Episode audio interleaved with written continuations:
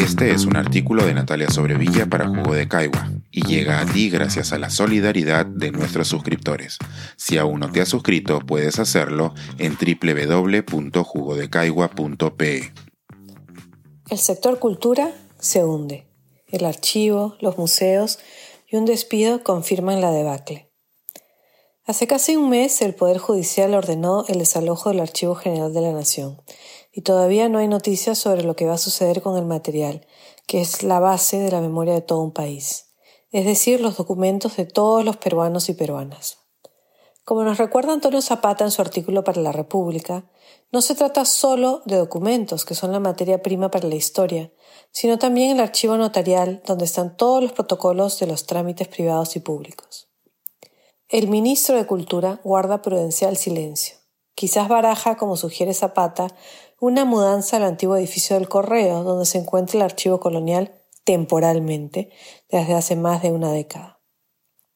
Pero no olvidemos que se trata de un edificio que está en tan mal estado que las cañerías se rompen a menudo, causando aniegos, y que el techo del segundo piso se encuentra en tal estado de descomposición que las oficinas del AGN se han visto obligadas a mudarse al primer piso porque se teme que puedan colapsar en cualquier momento.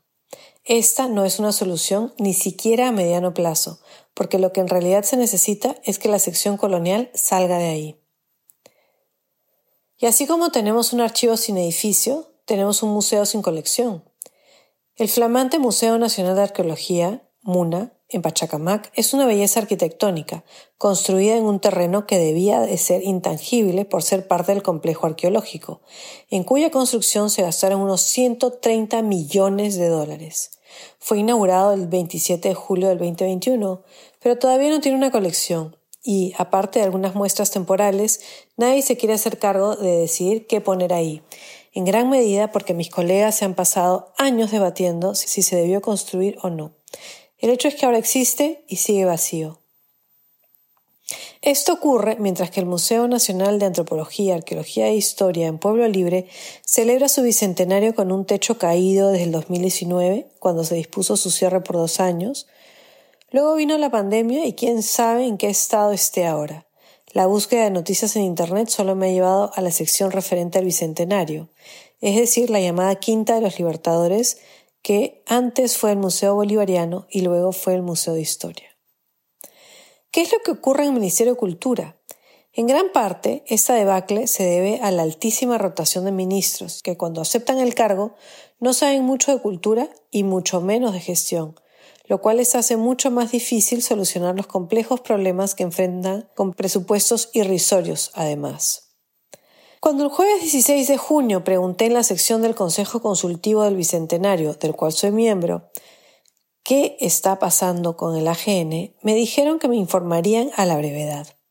Solo me confirmaron algo que ya sabía, que la construcción del nuevo local está en la agenda de la conmemoración del Bicentenario desde el 2020 y que la resolución ministerial que declara la construcción del archivo como prioritaria data del 2019. Sin embargo, el tiempo pasa y no se hace nada. Lo repito, este no es un problema causado por este gobierno, pero dudo mucho que la actual administración tenga el interés o la capacidad para solucionarlo. En vez de comunicar a la comunidad preocupada cuáles son las posibles soluciones al problema del archivo, el ministro de Cultura, Alejandro Sala Segarra, que es abogado y según su hoja de vida es magíster en gestión pública, decidió prescindir de los servicios de Soledad Mujica Bailey en la Dirección de Patrimonio Inmaterial, que ocupaba desde el 2011, aduciendo que no cuenta con la experiencia necesaria. Al parecer, sin tomar en cuenta que en la última década la señora Mujica ha logrado que innumerables tipos de artesanías peruanas queden registradas en la UNESCO como patrimonio universal y que cientos de artesanos de todas las regiones del Perú exhiban y vendan sus productos en las ferias Rurak. Ante esta arbitrariedad, muchas personas llegaron de todo el Perú a la puerta del ministerio a manifestar su apoyo a la señora Mujica. Una vez más, los ciudadanos nos indignamos, pero no pasa nada. La obra de una década no se considera y se retira del cargo a una funcionaria que ha visto desfilar por el despacho a casi una docena de ministros y que a pesar de ello logró objetivos increíbles para preservar la cultura peruana. Tenemos un museo que costó millones y al que muchos en el sector se opusieron por motivos válidos, pero que hoy existe y está vacío. Tenemos un museo con una colección que no logra albergar entre sus paredes porque ha quedado chico y que tiene un techo caído y que no existen las redes. Tenemos además el Archivo General de la Nación a la deriva, sin local, con orden de desalojo y sin noticias de su estado o de cómo podemos ayudar. Los ciudadanos desesperados firmamos cartas, nos manifestamos, escribimos a los ministros y estamos a punto de comenzar una colecta como la que se hizo para la construcción de la Biblioteca Nacional. ¿Pero será esto suficiente? ¿Es desidia? ¿Incapacidad? ¿O simplemente la cruel confirmación que en un país tan rico en producir cultura, la cultura no importa?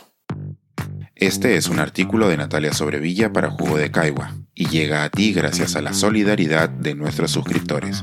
Si aún no te has suscrito, puedes hacerlo en www.jugodecaigua.pe.